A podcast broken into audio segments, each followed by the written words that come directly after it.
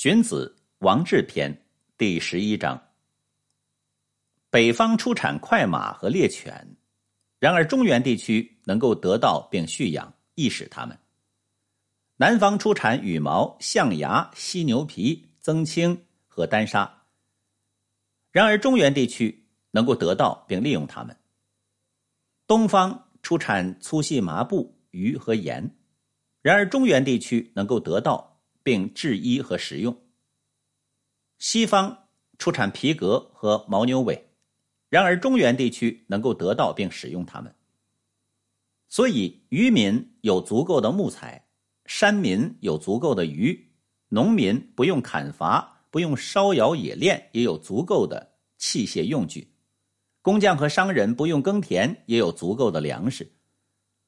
虎豹够凶猛的了，然而君子。能够剥下他们的皮来使用，所以天所覆盖的，地所承载的，没有不充分表现出他们的长处，发挥他们的效用的。